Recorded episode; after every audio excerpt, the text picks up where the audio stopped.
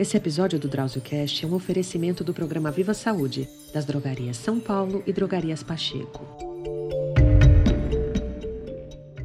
A dermatite seborreica é uma doença de pele muito comum. Talvez você a conheça pelo seu nome popular, caspa.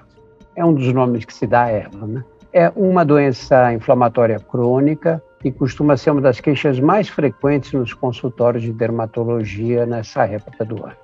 A dermatite seborreica afeta principalmente as regiões mais ricas em glândulas sebáceas, como o couro cabeludo, rosto, axila e a virilha.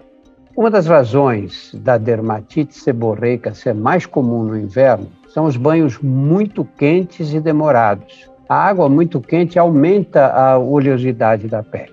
Durante esses meses, quem tem predisposição a essa condição deve ter cuidados especiais com a pele e o couro cabeludo. Nós convidamos a dermatologista, doutora Mariana Dias Batista, para explicar as características da doença e falar como deve ser feito o tratamento quando a dermatite seborreica aparece. Seja bem-vinda, Mariana. Obrigada pelo convite. Para começar, vamos falar o que é a dermatite seborreica. É a mesma coisa que caspa?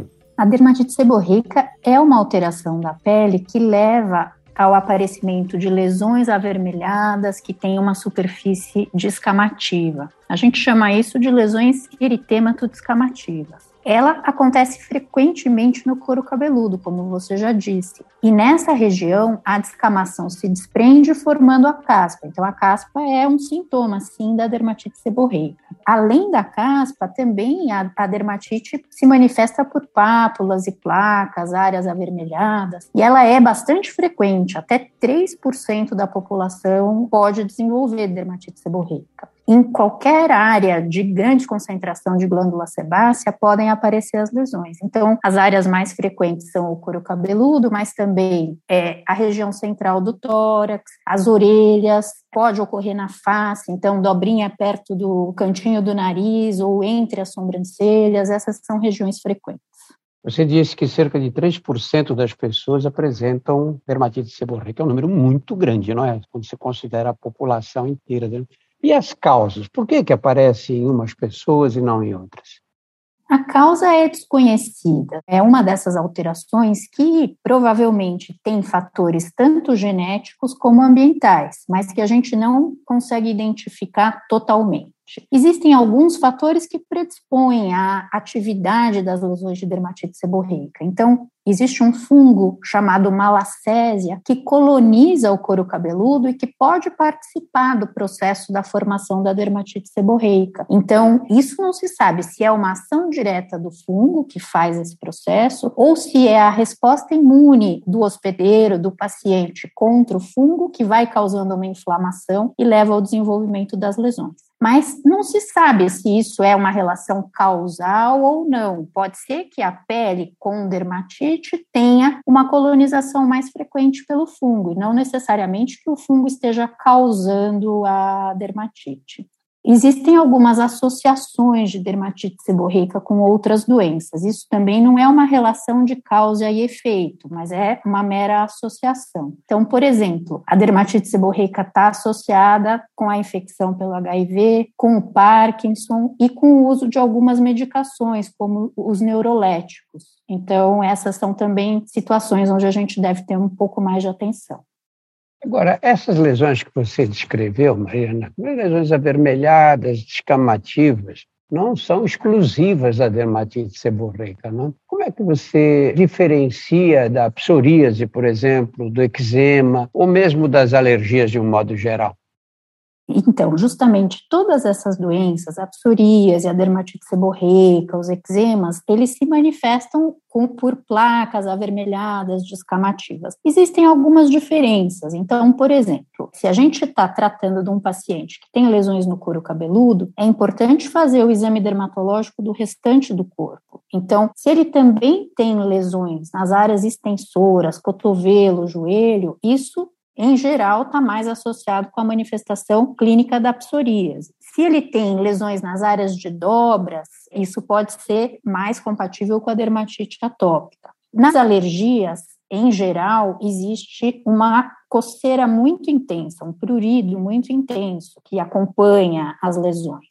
Então, para diferenciar a dermatite seborreica da alergia no couro cabeludo, da dermatite de contato, é importante entender se essa pessoa se expôs a alguma substância, por exemplo, uma tintura de cabelo, e quanto tempo depois da exposição a essa substância é que apareceram as lesões. Dessa forma que a gente consegue tentar fazer o diagnóstico diferencial entre essas doenças.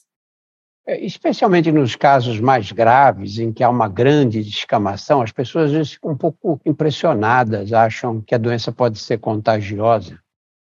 Ela não é contagiosa, ela depende de fatores do próprio hospedeiro, então isso também é algo que é importante a gente ressaltar, né? Porque existe um constrangimento relacionado com a dermatite seborreica, mas é importante que as pessoas saibam que ela não é contagiosa.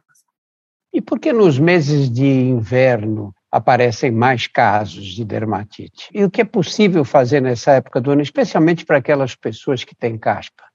No inverno, as pessoas tomam banhos mais quentes e a água quente irrita o couro cabeludo e contribui para o aumento da descamação. Então, é importante, como uma medida para evitar essa piora no inverno, sempre que for lavar o couro cabeludo, utilizar água morna, não a água muito quente. Além disso, por conta das características do inverno, as pessoas lavam os cabelos menos frequentemente. E para quem tem dermatite seborreica, as lavagens frequentes ajudam bastante ao controle do quadro. Então, importante manter a frequência das lavagens, mas utilizar água mais morna, não quente, durante a lavagem. Dermatite seborreica também é uma condição crônica, não é? como tantos outros processos dermatológicos. Não é? Que cuidados as pessoas devem tomar no dia a dia para conviver com a dermatite sem ter grandes transtornos?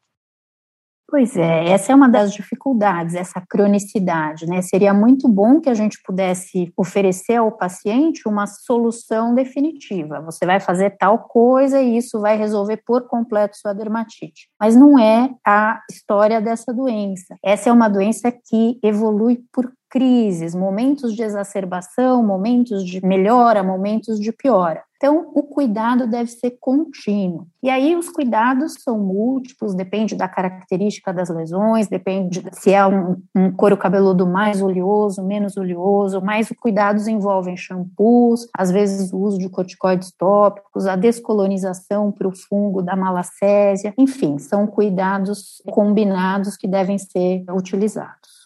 A dermatite seborreica acontece com pessoas das mais variadas idades. Né? Existe alguma diferença entre a dermatite seborreica na infância, na adolescência, na vida adulta e nas pessoas mais velhas?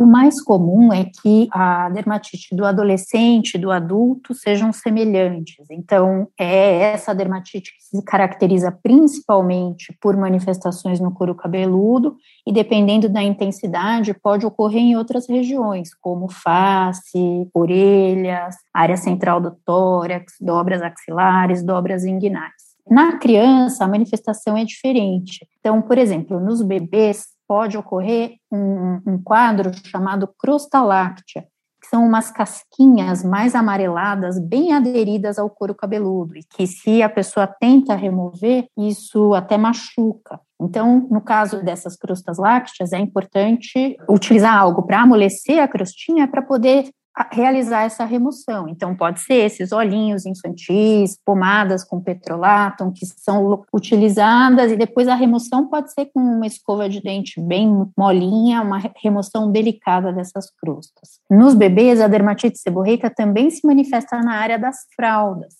E ela, nesse caso, faz diagnóstico diferencial com a dermatite de fraldas, que é aquela dermatite que ocorre por irritação. Nesses casos de dermatite de fraldas, os cremes de barreira são importantes e medicamentos, conforme o caso. E qual a importância de tratar a dermatite seborreica? Se a gente abandona, pode virar o quê? Ela não tem uma consequência maior em termos de gravidade, não tem o risco de evoluir para uma doença pior. Mas é importante tratar a dermatite seborreica por conta de controlar os sintomas e para melhora de qualidade de vida, de autoestima dos pacientes. Uma coisa que também é importante é que os quadros de queda de cabelo são intensificados quando a pessoa está com a dermatite seborreica em atividade. Então, às vezes, uma preocupação é manter os cabelos, tratar a queda de cabelos, e a pessoa não se atenta a tratar a dermatite e a dermatite agrava o quadro de queda de cabelo. Então, isso também é um ponto importante. Dermatite seborreica tem cura? Infelizmente, não. É um quadro crônico, então ela tem controle, a pessoa pode ficar em remissão por muito, muito tempo, mas ela pode ter novas crises, novas exacerbações. Então, na realidade, o cuidado contínuo é importante por conta disso, porque sempre há o risco dela voltar. E acontecem casos assim, do paciente entrar em remissão por muito tempo, ficar livre da dermatite por meses ou anos? Sim, pode acontecer. Aí, possivelmente, algo mudou, talvez na flora da pele, algo assim. E por que é importante a pessoa procurar um dermatologista nesses casos? É importante porque muitas vezes, como a gente até já comentou, existem quadros que são muito parecidos, né? Às vezes a pessoa pode achar que tem uma dermatite seborreica, mas ela tem uma psoríase, por exemplo, e aí ela tem indicação para outros medicamentos. Então, importante para fechar esse diagnóstico e para escolher a conduta mais adequada para cada caso. Mas ainda existe muita automedicação nessa área, não? Com certeza. E é algo que, chegando às farmácias, isso é amplamente disponível, né? Tem medicações ali amplamente disponíveis. E aí, às vezes, fica difícil para o paciente também saber o que, que é melhor para o caso dele, né? Então, por isso que é importante ver o especialista. Doutora Mariana, foi um prazer essa nossa conversa. Muito obrigado pela ajuda. Viu? E eu que agradeço pelo convite. No nosso portal você encontra mais de 100 episódios do DrauzioCast sobre os mais variados temas.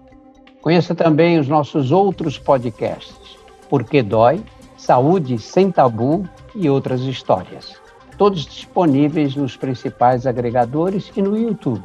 Esse episódio do DrauzioCast foi um oferecimento do programa de relacionamento Viva Saúde da Drogaria São Paulo e Drogarias Pacheco. Muito obrigado. Esse episódio do DrauzioCast é um oferecimento do programa Viva Saúde, das drogarias São Paulo e Drogarias Pacheco.